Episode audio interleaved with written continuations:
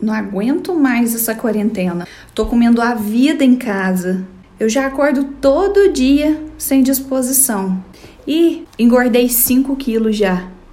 Se você já ouviu essas frases ou tem falado todos os dias, se sim, então vem, porque o brigadeiro de colher ele não te engorda e ainda te dá prazer.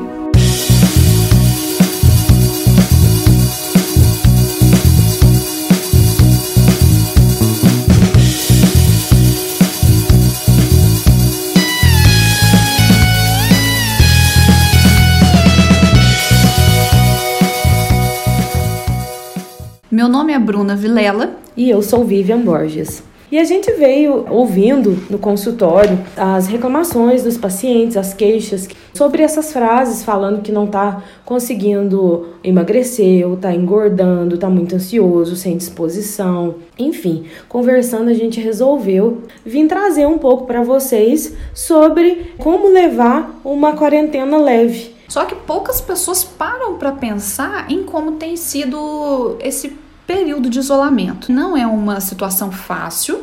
Vamos pensar que nunca passamos por nada parecido. E aí a gente quer trazer alguns pontos para vocês refletirem se vocês estão trabalhando isso na vida, no dia a dia, em casa, sozinho ou com família. E nós trouxemos alguns pontos que a gente queria usar, na verdade, para vocês pensarem um pouquinho. Um ponto que a gente pode pensar é da atividade física. Outro super importante é o aspecto da alimentação. Um outro é mental e, por fim, a espiritualidade. Então, nós vamos trazer todos esses pontos para ajudá-los a refletir, a pensar e questionar se realmente nós estamos cuidando da nossa saúde de uma forma completa ou se nós pensamos que cuidar da saúde é só fazer atividade física e dieta. Para a gente começar, vamos falar um pouquinho sobre o conceito de saúde que a gente tem, a Organização Mundial de Saúde, que ela mostra para a gente que a saúde ela não é somente a ausência de doenças, mas ela é um bem-estar físico, mental e social. Então, quando você fala da questão dos pontos que são trabalhados ou que devem ser pensados para constituir a saúde do indivíduo, eu acho que a gente pode trazer um que é super importante, que é a questão de como as pessoas têm lidado com a alimentação nesse período. Como nós começamos aqui, a gente escuta muitas reclamações, muitas queixas das pessoas sobre como eu tô engordando, meu corpo tá ficando horrível, e a gente vê vários memes na internet que eu particularmente acho que só piora, agrava a situação das pessoas criticando, comentando de uma forma bem pejorativa sobre os corpos. Então, assim, é, essa questão da alimentação eu queria trazer algo pontual que é nós precisamos ter paciência conosco porque estamos vivendo uma situação completamente diferente do que nós já vivemos. É, entender cada fase da vida, né? Que, que a gente sempre questione, conversa com o paciente sobre fases. É, isso vai passar, né? Então, assim, ah, meu corpo não tá X, ah, porque eu perdi massa magra, ah, porque eu ganhei peso, mas tá tudo completamente diferente do que já foi. Então, não tem como meu corpo ser como ele estava ano passado, né? nem de composição corporal, de quantidade de massa muscular ou de gordura, ou até os meus hábitos alimentares eles modificaram nesse período, não tem como ele manter assim exatamente como era porque nós estamos passando por um momento difícil. Então eu acho que esse é o primeiro ponto. É, eu acho que o olhar, por exemplo, o paciente chega e eu não consegui emagrecer nada nessa quarentena. Mas se você olhar de outra forma, não conseguiu emagrecer a fase que a gente está passando, mas não ganhou peso. É, e tem a questão do ganhar peso também. Quem ganhou tá ok, né? A gente vai passar e talvez você vá voltar à sua alimentação habitual. Eu vejo que várias pessoas elas começam a procurar na internet algumas dietas restritivas, né? Começa com aquelas ideias malucas para perder peso ou até procuram profissionais que usam de métodos muito restritivos e que na verdade eles estão contribuindo para piorar essa preocupação tanto com a comida como com o corpo. É, e acaba adquirindo outros hábitos. Por exemplo, ah, agora eu trabalho em casa, consigo tomar mais água. Cozinho mais, gosto mais, aprendi a gostar mais de preparar uma refeição. Então, tem que olhar o lado bom de cada situação, né? É, eu achei legal isso aí que você fala assim, ah, tô em casa e eu tenho eu tenho pontos bons de estar em casa, né? Claro que nós estamos passando uma situação que nós não gostaríamos, nós estamos aguardando o final disso tudo para voltar à nossa rotina, mas é o que você falou, achei bem interessante. Tem coisa que a gente consegue manter em casa. Talvez estar mais tempo em casa, é claro que muitas pessoas estão trabalhando muito mais, outras em um outro ritmo, enfim, mas às vezes nos permite coisa que a gente não fazia. E uma coisa que depois a gente vai entrar nisso de uma forma mais profunda aqui, que é a questão que o Bruno, que é um psicólogo, numa live que a gente estava conversando, ele falou sobre como as pessoas têm usado a comida agora na quarentena. Porque antes nós tínhamos o hobby que a gente podia praticar. Então a gente saía para passear, a gente saía para comer, a gente saía para no parque, a gente saía para correr, para andar de bicicleta, para comprar, para N coisas. E agora a gente não pode fazer isso. Nós estamos restritos a ficar em casa. E aí, qual que é a, única atividade que as pessoas estão vendo prazer? Na comida. Então, começar a observar, eu acho que é um ponto interessante. Eu estou usando a comida para me satisfazer, de respeitar a fome que o meu corpo sente, ou eu só estou usando para me dar prazer? Porque tá tudo bem, ele te dá prazer, mas você só comer para ele te dar prazer é algo que a gente precisa investigar. E aí pode estar tá trazendo um pouco de desconforto em relação à quantidade, ao que come, ao como o corpo responde, ganho de peso.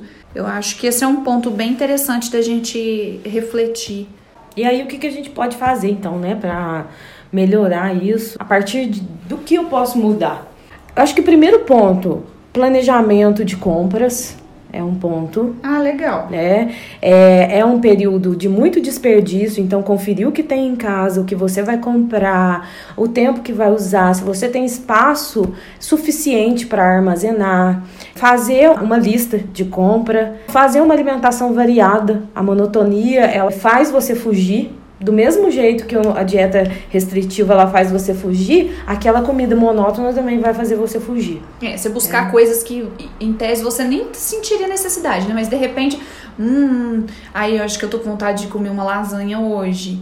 É, ah, mais tarde eu quero comer um chocolate. Ah, à noite vou comer um brigadeiro tá tudo bem comer isso tudo, né? Mas olhar para isso, né? Como que a é, pessoa tá buscando isso? Por quê, né? Tá buscando e será que todos esses pontos estão tá sendo utilizados? A gente tem tabelas de safra para fazer compras melhores com alimentos além de mais baratos, é, nutritivos que a gente consegue encontrar com mais facilidade, a qualidade da sua alimentação, dos alimentos que você está comprando, então evitar alimentos processados, ultraprocessados. A gente sabe que o isolamento social, ele além do sedentarismo e o estresse emocional que ele causa, isso faz com que a gente pode levar uma ingestão calórica alta e um desequilíbrio com os nutrientes, gerando aumento de peso. Outra coisa que a gente pode refletir, como nós estamos lidando com isso, é com relação à movimentação do corpo. A prática de atividade, se tem, se não tem. Como que tá lidando com isso? Porque um ponto, Vivian, que eu observo bem é assim, que as pessoas fazem atividade física por uma obrigação. Ah, eu preciso ir na academia. Eu ouço muito. Eu detesto academia, mas eu vou porque eu tenho que ir. E o grande problema é que quando a pessoa é, vai por pura obrigação, na verdade ela acaba não, não conseguindo manter né, a regularidade na prática. É preciso encontrar uma atividade que ela é goste, isso. tenha prazer em fazer. Né?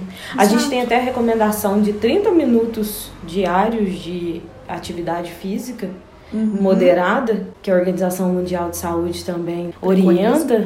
E se a gente for pensar 30 minutos numa atividade prazerosa que você gosta de fazer, é um bem-estar tremendo, né? Sim, e aí acaba gerando disposição, melhora o humor, e na verdade melhora o seu bem-estar, gera um bem-estar, melhor dizendo, para o dia todo. E eu acho interessante pensar nessas atividades da seguinte forma: não existe só musculação e só corrida, porque as pessoas são bem focadas nisso, né? É, sim. Então, assim, ou é caminhada, ou é corrida, ou é musculação, ou é luta.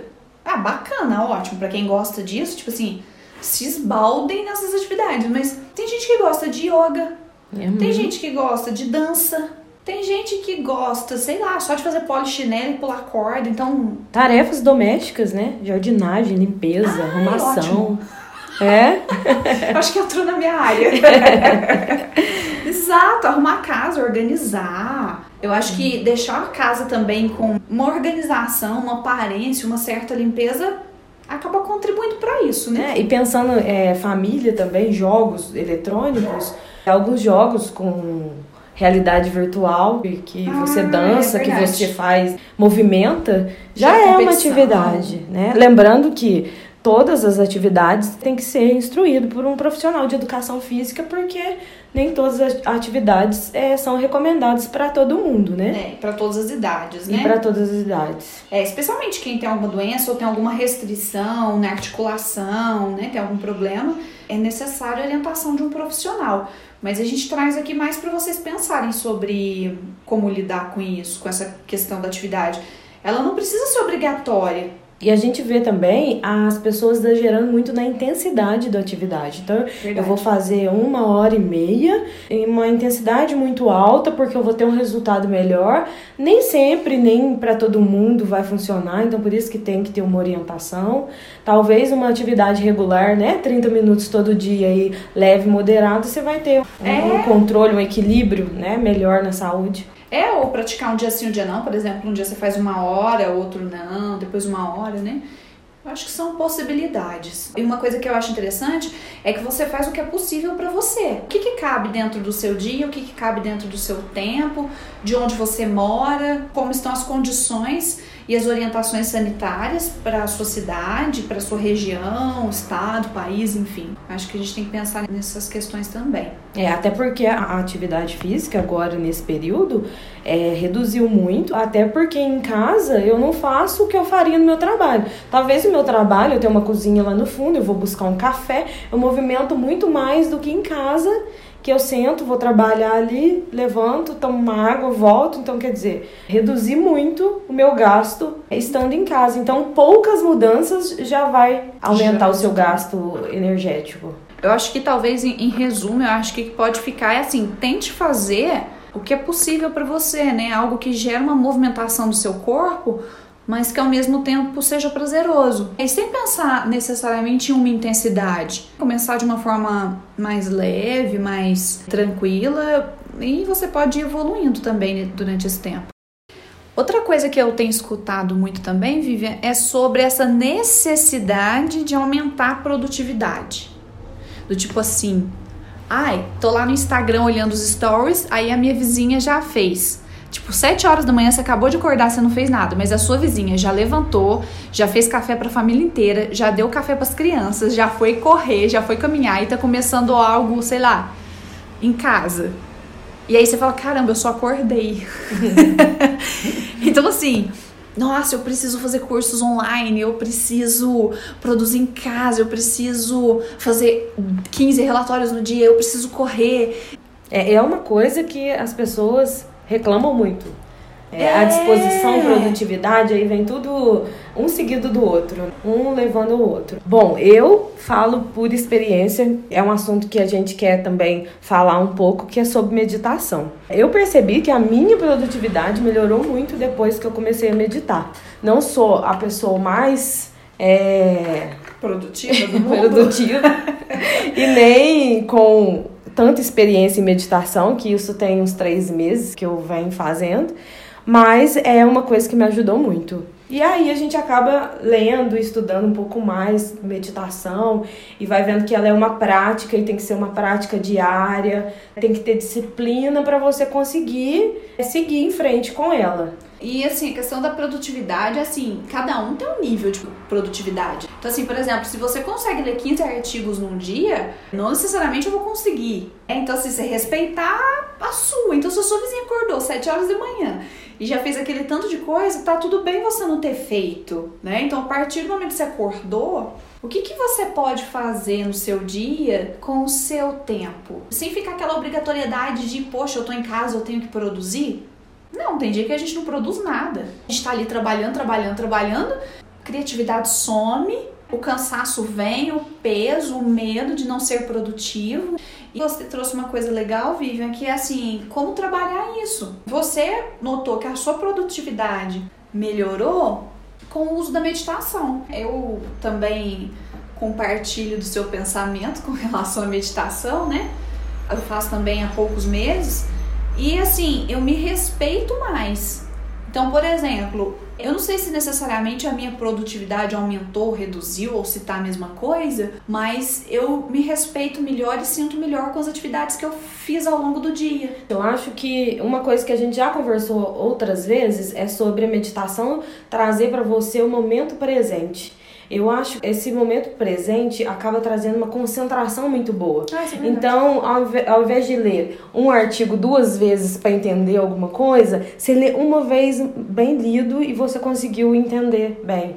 Então, eu acho que é esse momento, essa presença que a gente trabalha muito, né? A meditação, esse momento presente, ajuda uhum. muito nisso. E aí, automaticamente, eu acho que vem a produtividade. E você falou uma coisa muito bacana aí, que é o seguinte, que é o estar presente, que é a proposta de um, uma das meditações, que é o mindfulness, né? Que é a atenção plena, né, no momento presente, estar presente. E olha só que interessante. Quando você está presente, tem algumas meditações que eu faço que as pessoas que guiam a meditação falam o seguinte: nesse momento, apenas por esse momento, nada mais importa. Então, quando você está na meditação, não importa se você tem que entregar relatório, não importa se você tem que preparar aula, não importa se você tem que fazer exercício, se você tem que fazer o curso, não importa. Aquela hora você está presente e ponto. Então, naquele momento de meditação, você escuta a sua respiração, você sente temperatura do ar, do vento, do ambiente onde você está, do sol na sua pele, o barulho de carro, o barulho das pessoas na rua, enfim, você está vivendo aquilo. Então, eu acho que essa presença eu acho que você tocou num, num, ponto legal, traz a sua concentração, traz momento aqui agora, né? E vem a produtividade, né? É, ela vem, né, como uma consequência, não como um foco de eu, eu medito para a, produzir. Além da meditação, ela está sendo cada vez mais explorada, usada para prevenção e tratamento de diversas doenças, né? Já é comprovado pela ciência todos os benefícios que ela traz para a vida, né? Super, é, doenças, né, desde estresse, depressão. É, depressão. Na, na Inglaterra eles já usam o mindfulness para adultos com crise recorrente de depressão. É, no sistema público, né? Aqui também foi introduzido por um programa da Unifesp, foi introduzido no sistema público de saúde. Ou seja, todas essas vantagens e esses benefícios da meditação têm contribuído muito para a saúde mental, espiritual e física. Então não é algo que a gente fala que não tenha comprovação. Tudo muito já muito bem estabelecido na literatura. E confesso que eu, eu já fui muito resistente à meditação, porque é uma coisa que faz tempo que eu olhava e tal, mas uhum. tipo, não me chamava tanta atenção. Até que você foi uma pessoa que me orientou muito a começar. E aí, nós super. Mandando 15 vídeos por dia de faça meditação, que é muito bom.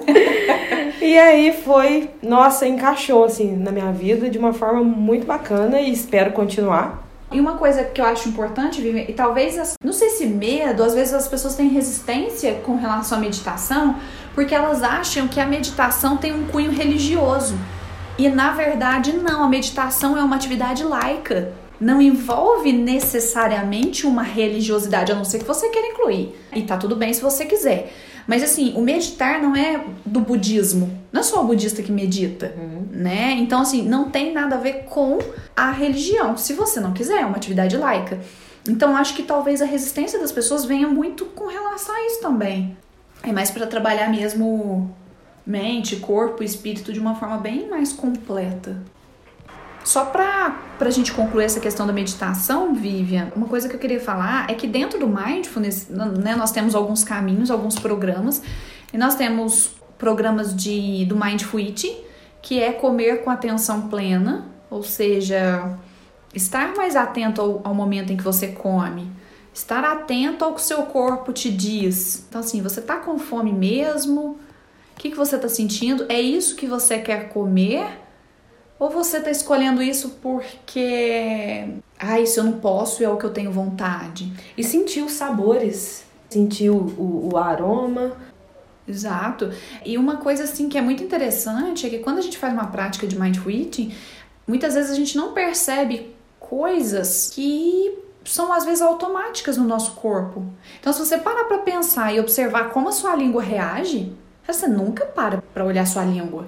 E às vezes no processo de mindful eating é que você vai ver como que você mastiga. E assim, só não pensar que, cara, isso é, isso é coisa de gente louca, né? Nossa, imagina ficar vendo minha língua uhum. né? enquanto eu mastigo. Mas isso é estar atento. É, e a relação, a relação daquele sabor, às vezes, com uma, uma fase da sua infância, com o tempero da sua avó. Então, é, esses detalhes são importantes. Sim, é, é, a relação emocional que você tem, né, com a comida, né, com os sabores. Eles, eles vêm junto com os sentimentos. Acho que são uma coisa importante também da gente pensar que é o comer com atenção plena.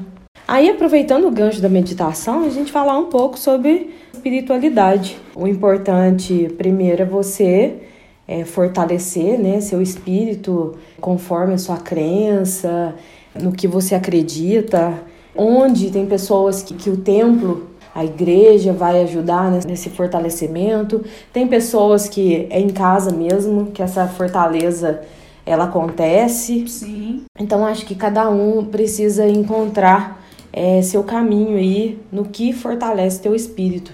É, cada um tem uma, já tem um, né, algo definido. Algumas pessoas trabalham isso na religião ou trabalham na própria meditação, né? Enfim, nas orações em casa. Muitas pessoas usam também, eu acho isso uma coisa bacana, uma coisa não exclui a outra, que é algumas pessoas têm necessidade de ajudar as outras. Isso também é uma forma de trabalhar a espiritualidade, né? De você dar suporte para outras pessoas, especialmente agora na pandemia. Então, por exemplo, é, se você sabe que na sua região, na sua comunidade, você tem pessoas que estão com, passando fome, que estão com dificuldade, porque perderam emprego, enfim, eu acho que você ajudá-las de alguma forma também é você alimentar o seu espírito, né? Porque se a gente for pensar, nós não estamos na vida sem um propósito. Nós temos algo a fazer aqui e alguma forma de contribuir.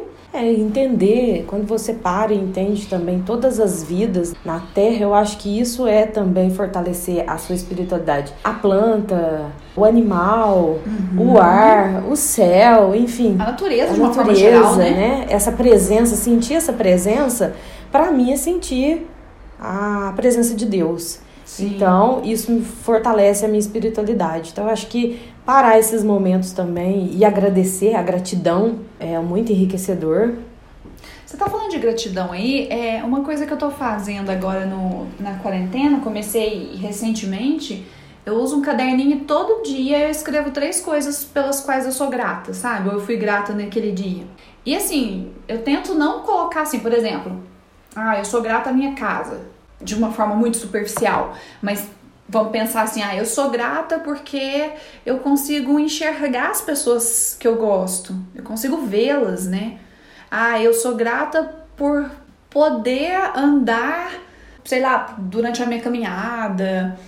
Enfim, né? Você ser bem detalhista, você olhar para as coisas boas que acontecem na sua vida de uma forma minuciosa, né? Detalhada. Mesmo em tempos como esse que a gente está vivendo, olhar o lado bom é olhar, Sim. nossa, é, que bom, eu sou grata de estar tá trabalhando em casa, enquanto muitos estão na linha de frente Exato. combatendo o vírus. É, né? às vezes se contaminando e muitos profissionais da saúde acabam indo a óbito, né?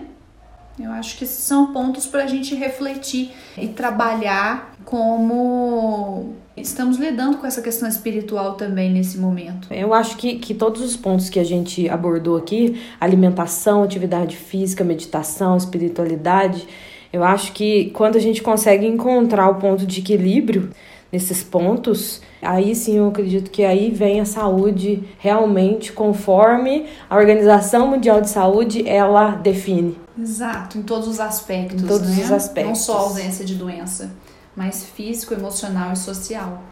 Então aproveitem esse período de quarentena e pensem nesses pontos, né, em todos esses aspectos que nós trouxemos. né, se você acha que precisa trabalhá-lo, se você já tem feito isso e como tem sido. Aproveita também para interagir com a gente lá no Instagram do podcast, se vocês quiserem colocar os pontos que vocês é, acham importante, né, trabalhar também na quarentena, além das coisas que nós trouxemos. Então vem contribuir, vem participar, que vocês são super bem-vindos.